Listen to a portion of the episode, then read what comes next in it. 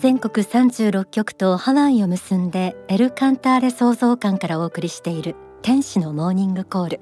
おはようございます。白倉律子です。新型コロナウイルス感染症の初めての症例が中国で確認されてから早2年です。世界的なコロナパンデミックで私たちの生活は一変しました。次から次へと変異株も見つかり完全な収束がいつになるか予測も立ちません。経済の失速も深刻です。自粛を余儀なくされ元通りの生活とはいかない方も多いと思います。ただそんなコロナの時代は今までとは違った価値観に気づく機会にもなっています。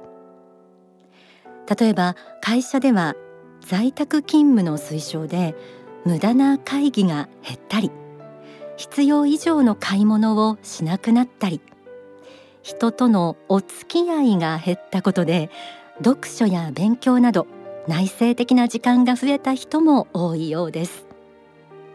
皆さんも早くコロナ前の生活に戻りたいと思っていると思いますが現実問題としてしばらくの間はこの状況続くでしょうね。今日はこんな時代だからこそ皆さんと共有したい幸福論をお届けします。まず足ることを知るという言葉。これだけ言えばピンとくる方も多いと思いますがコロナ以降これまで当たり前だと思っていたことが当たり前ではなかったんだなと気づいた方も多いでしょう。まずはそんなお話です。仏教の開祖釈尊は小欲知足という教えを説きました。足ることを知るとは仏教的精神でもありますがでは具体的にコロナ禍のような厳しい時代にあって足ることを知るとはどういうことなのか番組なりに見つめたいと思います。書籍幸福へのヒントからご紹介します。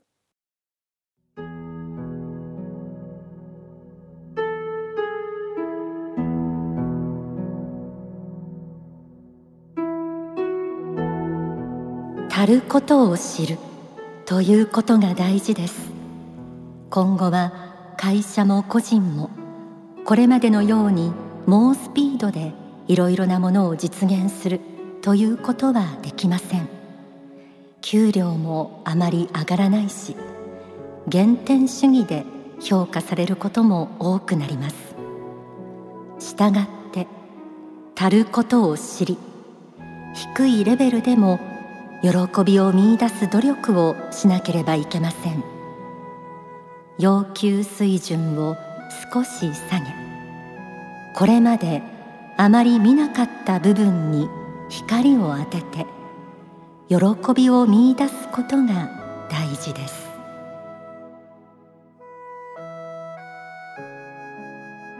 これまであまり見なかった部分に光を当て喜びを見出すことが大事です。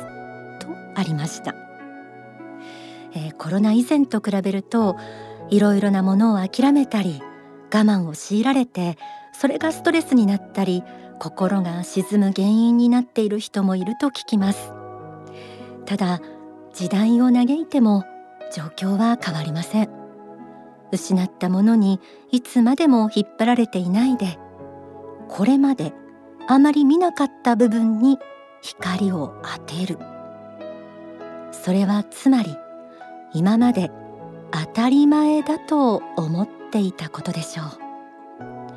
今うなずいている方も。ではどの程度のことまで当たり前ではないと気づいていらっしゃるでしょうか。書籍地獄の方程式にはこうあります。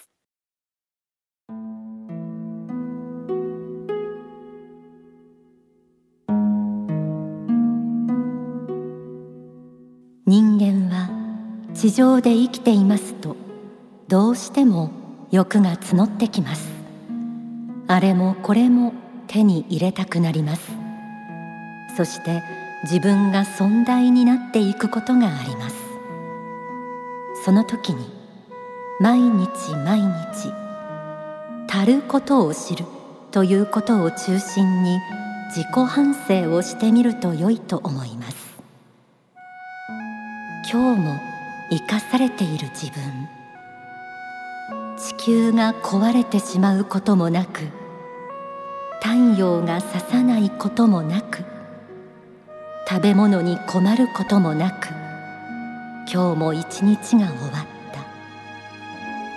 いろいろな苦しみや悩みもあったかもしれないけれども今日の一日があった。昨日までの日もと続いてきた。また明日もおそらくは一日が始まるであろう。こうした毎日をいただいていることに対して感謝をすることです。そして何もかも高げたを履いて臨むのではなくて自分自身の現在の人生を愛することです。他の人と比べたら満足がいかないところは当然あるでしょうけれどもあなたから見たら羨ましいと思っている他の人も本当はどうか分かりません。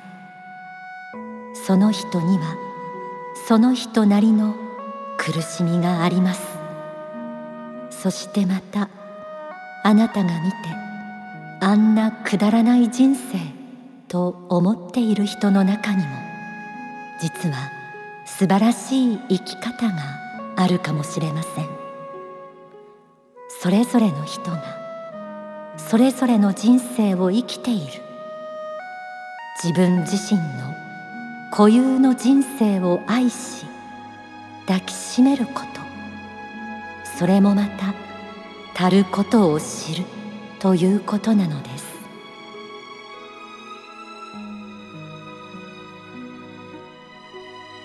地球が壊れてしまうこともなく太陽が差さないこともなくここまで思いが至った人がどれだけいらっしゃるでしょうか。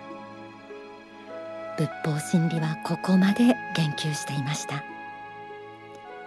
人間の苦しみの原因は過ぎた欲にあるとも言います。でも本当はすでに多くのものを与えられているんですよね。また最後の部分が響いたという人もいるかもしれません。人と比べるより自分自身の固有の人生を愛し抱きしめること。それもまた足ることを知るということ。私が生まれて世界は美しくなり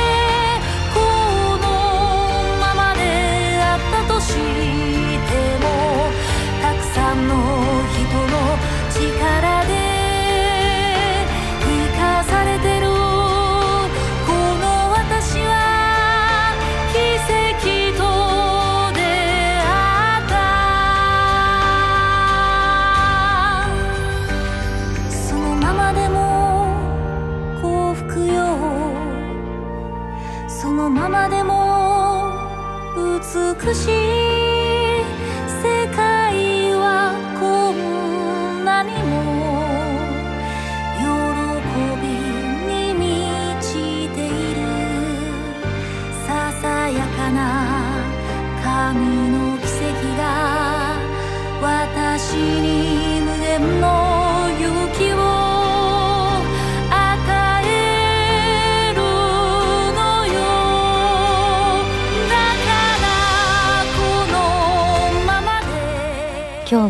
ロナ禍にあってこんな時代だからこそ皆さんと共有したい幸福論をお届けしています。コウタさんが歌う悲しみから喜びへ詩も曲も大川総裁の手による曲です。私たちの世界観をくるりと変えて世界を美しくする一員になりたい。そんな風に思わせてくれる楽曲でもあります。そのままでも幸福よ。そのままでも美しい世界はこんなにも喜びに満ちている。そんな歌詞もありました。幸福っていろいろな幸福がありますが日々の何気ないことにも光を当てて当たり前じゃないんだということを実感する中に生まれてくる幸福もあります。皆さんがそんな実感とともに抱く感覚はきっとそうありがたいという感覚ではないでしょうか。おのずと湧いてくる感謝の気持ち。この感謝が実はものすごい幸福感なのだと気づいている方も多いでしょう。足ることを知る。という教え。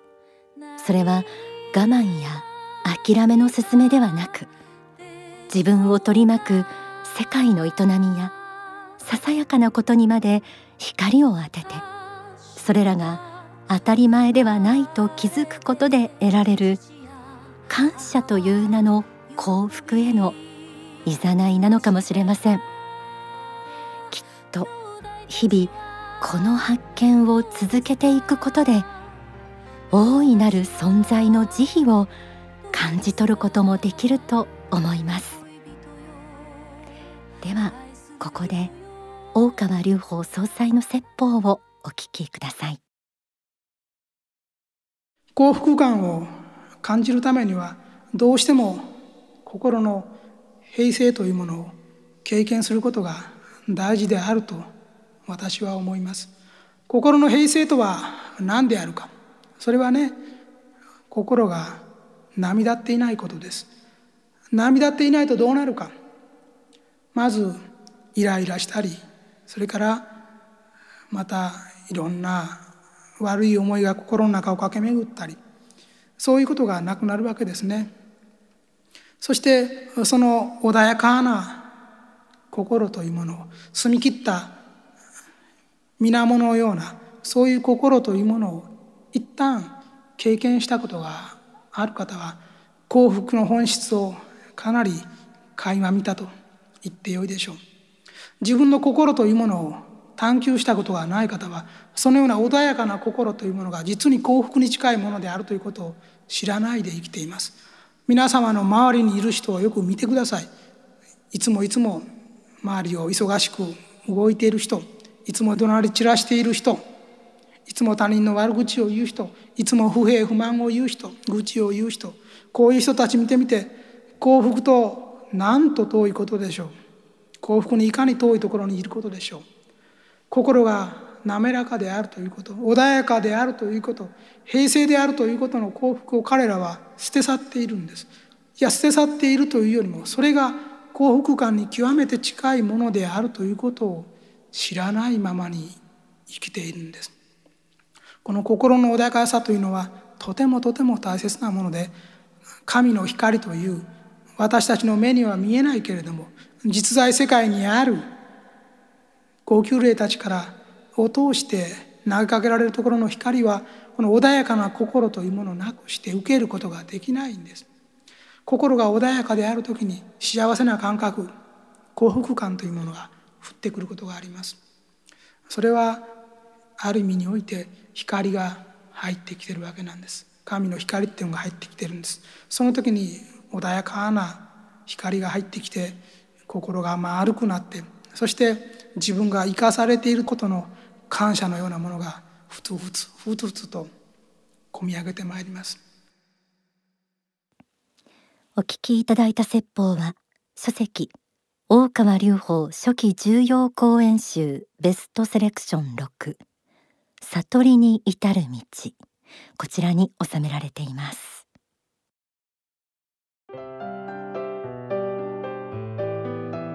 幸福の科学大川隆法総裁は連日法話や霊言リーディングなど発信しています、え、今日の内容に少し関連しそうな、えー、ご法話ご紹介しましょう。It's enough mind It's enough mind です、えー、こちらね、It's enough っていうこの英語のニュアンス。たることを知るにも通じますけれどもまた新鮮な形で真理が入ってくるそんなご法話です。全国の支部や商社、えー、拠点布教所などもあります、えー、お近くの幸福の科学の施設までお気軽にお問い合わせください。また映画の公開も予定しております。2月18日金曜公開予定の映画。愛国女子紅武士道3万年前に降臨した日本民族の祖雨の御親神から伝わる武士道精神や正義の心愛国心といった現代の日本人が失った価値観をテーマにして日本は守るべき尊い国である。というメッセージが込められている作品ということです。2月18日公開予定です。こちらもぜひお楽しみになさってください。